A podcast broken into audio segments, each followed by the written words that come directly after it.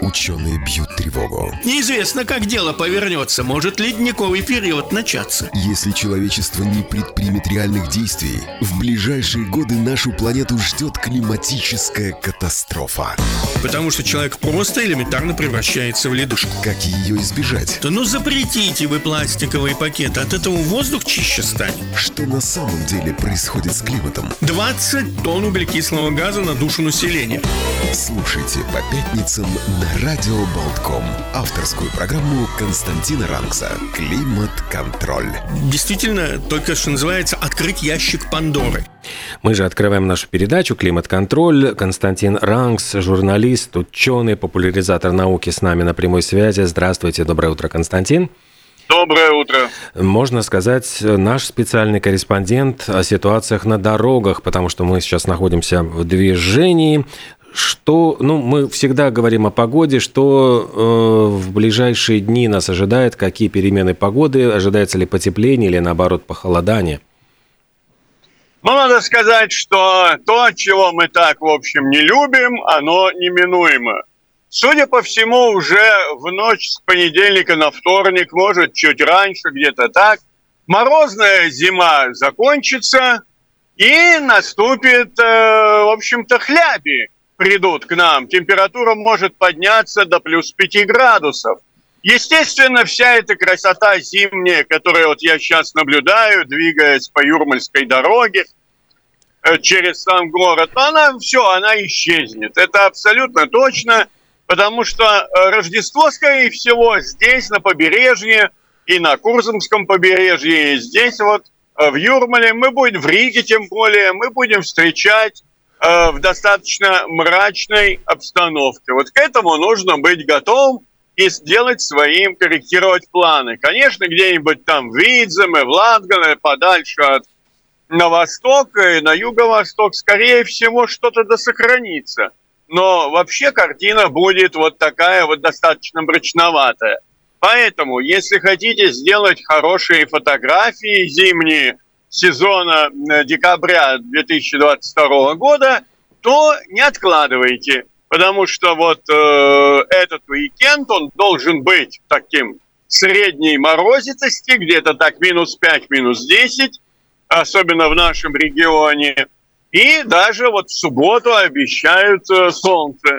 В воскресенье, возможно, будет переменная облачность. А вот к понедельнику уже все – опять затянет, и будем готовиться к очень мрачной и, кстати, весьма опасной погоде. Опасный, потому что как только подмерзает, конечно, сразу это лед, а так тоже, в общем-то, хлюпать по такой вот размокшему снегу удовольствие ниже среднего, честно скажем. Но это, это тут тоже ничего не поделаешь, физика такая. Вот, ее обмануть невозможно. Будет скользко, это раз, особенно Э, за пределами э, автотрасс э, очень большая проблема будет на тротуарах, это тоже абсолютно понятно. Но мы все же знаем, как это все выглядит. К сожалению, к сожалению, циклонов прямо несколько, они слились в такую мощную такой отряд, который движется на восток, и очень скоро они покажут нам свою мрачную силу. Э, кстати, да, вот говоря про э, то, что погода будет меняться, э, что еще э, метеозависимые люди как могут себя чувствовать в результате вот этих перемен? Ну, посмотрите, последние где-то две недели у нас классическая барическая пила. То давление поднимается выше нормы, причем значительно, потом оно, что называется, стремительным домкратом рушится вниз, потом опять тут же начинает подниматься, и потом опять рушится вниз. Так что впереди нас ждет э, продолжение вот этой системы. Правда, э, через несколько дней, где-нибудь так уже в среду, в четверг, падение зафиксируется к следующей пятнице, и у нас будет стабильная такая средней теплости, где-то около нуля колебания будут. Есть надежда. Вообще надо посмотреть, что есть два, вот я смотрел последних два утренних э, прогноза. Первый был немецкий институт, э, а второй финский. И вот э, если финны, в общем-то, нам еще сохраняют надежду к Новому году, что будет хотя бы там минус 3, минус 4, может быть, слабый снежок пройдет, то у немцев все гораздо мрачнее. Плюс 2, и, в общем-то, как вы сами понимаете, дожди. Ну что ж, придется не привыкать. В принципе, такая погода даже более классическая, чем нынешний такой... Но нужно во всем видеть хорошее. Счета за отопление будут меньше, чем если бы до того же Нового mm. года в декабре стояла э, как раз вот э, морозная такая погода. Они будут заметны. Это очень заметная разница. Вот одно дело на улице минус 10, и у вас в квартире там, допустим, плюс 21, плюс 22, или когда на улице 0, а у вас в квартире из-за того, что работает автомат, где-нибудь там 20. Ну, надо сказать, очень хорошая экономия набегает. Э, надо не забыть, наверное, еще и такой фактор э, беречься не только, чтобы не подскользнуться, сосульки и, конечно, просят э, чистить крыши владельцев частных домов, и, очевидно, это вот расчистка крыш будет тоже таким характерным, характерной приметой следующей недели. Сосульки это обязательно. Потому что через некоторое время все-таки циклоны ослабеют, и получится такая известная вещь днем будет положительная температура, что не очищенное, оно будет таять, а потом с тыльной стороны оно будет тут же намерзать в виде сосулек. Мы видим в прошедшие годы, какие были могучие сосульки. Поэтому к этому тоже надо быть э, готовым. Вообще лучше держаться от домов подальше в любом случае. Э, говоря вот про физику, э, в принципе, э, на этой неделе одна из таких центральных новостей, которая очень активно обсуждалась в социальных сетях, говорили о прорыве, вот не, не иначе, как в энергообеспечении, термоядерный синтез, об этом писали и, кстати, Deutsche Welle, и русская служба BBC. Впервые физиками Ливерморской национальной лаборатории была получена энергия в результате контролируемой термоядерной реакции. Вот странно, что вроде э, термоядерную бомбу сумели создать довольно давно, а вот получить энергию из этого процесса удалось якобы вот только сейчас, и в пресс-релизе там обращают внимание, четырежды употребляется слово «историческое», то есть, ну, в принципе, все время подчеркивается, что это событие такого вот большого масштаба, потому что в теории это же, ну, в принципе, святой грааль вот человечество считается, поскольку это неискончаемый источник энергии, который, у которого нет отходов, вредных и нет воздействия на климат. То есть, если это действительно подтвердится и будет запущено, это дает нам возможность ну, практически наслаждаться. Вот будущее человечества выглядит в самых радужных тонах, перспективах. Мы э, получаем халявный источник энергии, мы прекращаем влиять негативно на климат, забываем про газ, забываем про нефть. И так ли это? Вот, Константин. Ну вот и можно, допустим, с этим сообщением зайти, например, на страницу журнала уважаемого Nature, да, посмотреть, и много других изданий, которые дали более подробный отчет об этом событии. Ведь что получается? Формально, формально, я не буду загружать единицами, но формально получается следующая вещь. Если считать только энергию лазерного луча, который попал в мишень, кстати, это золотой цилиндр с алмазным наполнением, внутри которого как раз находится сырье для, для ядерного синтеза дейтерий и тритий. Так вот, это действительно получается в полтора раза больше энергии получили, то есть положительный результат. Но если считать мощность, и это приводится в этом отчете, журналисты это пропустили, потому что это не так интересно – но если считать общую мощность, которая была приведена к этим лазерам, чтобы получить эти лучи, то она примерно в 100 раз больше по расходу. И, естественно, никакого полуторакратного выигрыша нет. Вот это очень важный момент. С лабораторной точки зрения, да, был получен хороший исторический результат. А вот с точки зрения э, энергетики, ну, пока что никакого результата и не было. то другое дело, что, например, в этом моделировании очень заинтересованы физики. Это уже позволяет, условно говоря, проводить реальный синтез э, в лабораторных условиях. Военные, которых интересует вопрос, э, в каком состоянии находится термоядерный наполнитель их ракет. Э, продолжение работ, конечно, энергетическое тоже. Это большой успех, огромный. Но нельзя говорить, что вот уже она халява, извините за резкость, халява близка. Ничего подобного. Впереди идет долгий-долгий путь, и мы должны быть готовы к тому, что возможно, и э, это так и останется какой-то частью физики с совершенно конкретным ну, применением, но это не решит на все наши энергетические проблемы. Мы должны понимать, что, э, как говорится, просто так природа ничего не дает.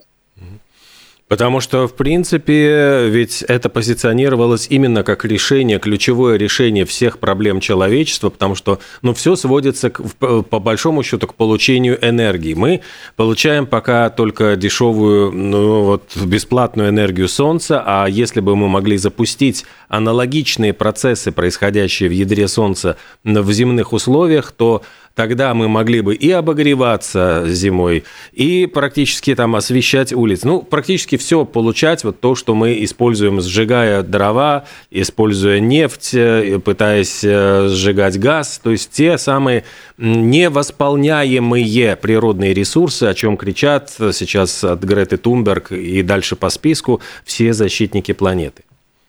Но тут вот какой момент. Дело все в том, что зажечь солнце – мы можем уже, считайте, изрядное количество времени с того момента, как была взорвана первая термоядерная бомба. Но вопрос другой. Это энергия мгновенного выделения, разрушительная энергия. И, как говорится, задача-то состоит в том, что эту энергию получать постоянно в разумном, так скажем, объеме и уметь ей управлять атомной термоядерной бомбой же не можем мы управлять ее взрывом. Ну и тут как раз, надо сказать, были идеи, не сейчас, это 60-е годы, каким образом использовать термоядерные бомбы. Предполагалось сделать особую камеру в недрах Земли, откачивать там газ, помещать посередине огромного вот этого каменного пузыря бомбу, не очень мощную, взрывать ее. В результате этого должно было выделяться огромное количество лучистой энергии в самых разных частотах. Это все нагревало бы поверхность этой самой, э, ну вот этого пузыря каменного, туда бы спускали воду, она бы превращалась в пар, и потом бы получали бы дешевую электроэнергию. Но, опять-таки, не столько из-за охраны окружающей среды, сколько из-за технических сложностей – от этого проекта отказались. Получалось, что никакая энергия не будет дешевой, потому что саму бомбу, чтобы сделать, нужно потратить огромное количество электроэнергии. Баланс не сходится. Вот в чем проблема. Ведь наша задача не просто получить энергию, а наша задача получить ее, чтобы эта энергия была дешевой. И вот э, пока что никаких э, таких прорывных решений например, кроме, допустим, атомных станций многократного цикла, пока не придумали. Ну что ж делать? Будут стараться. Стараться будут все. Вот. В этом можно быть абсолютно уверенными, потому что идея э, получения дешевого и, э, как скажем, безбрежного источника электричества, она уже мучает людей более ста лет. Можно ли сравнить... Да, можно ли сравнить э, все-таки вот эту проблему с проблемой вечного двигателя, поскольку э, как будто бы э, вот, ну, решима ли она вот, и не является ли такой же неразрешимой проблемой, как вечный двигатель? Ну, в общем-то, как говорится, если у вас есть много сырья, ведь смотрите, был период, когда нефть стоила дешевле воды. Были такие моменты э, в истории. Действительно, казал, уголь казалось, что вот сколько, реально угля разведанных запасов больше, чем на 500 лет, и то и больше, по тысяч. Вот. И казалось, что вот это решение. Но мы пришли к новому, э, как говорится, к новому пониманию. И вот, и вот тут-то как раз и у нас серьезная, серьезная проблема. Вот. Это то, что мы своей деятельностью, так скажем, э, портим э, климат. Вот. Если бы мы этой задачей бы не, как сказать, не мучились, то тогда бы у нас бы еще до сих пор бы э, мы бы говорили, что у нас есть огромные, огромнейшие запасы природного газа на планете, особенно на, на дне Мирового океана, где-то где-то на 10 тысяч лет вот, при нынешнем потреблении. Но это, как говорится, сейчас мы на них рассчитывать не можем. Поэтому, да, эта задача не похожа на задачу вечного двигателя в принципе, но то, что она не менее сложная, что она действительно очень сложная, это мы должны признавать. То есть, э, подводя как бы итог, э, рано радуются многие пользователи, там, не знаю, Твиттера и социальных сетей, которые уже поспешили раструбить о том, что это э, энергетическая независимость, вот слава богу, теперь Европа не замерзнет, мы теперь можем спокойненько отказаться там от российского нефти и газа и чувствовать себя в безопасности. То есть это как бы еще Равно пока как рановато. и от норвежского, и, от норвежского. голландского, катарского, алжирского и прочих других э, газов и нефти и прочих других ресурсов. Э, надо сказать, что ведь не доч... Э, беда-то в чем? В чем?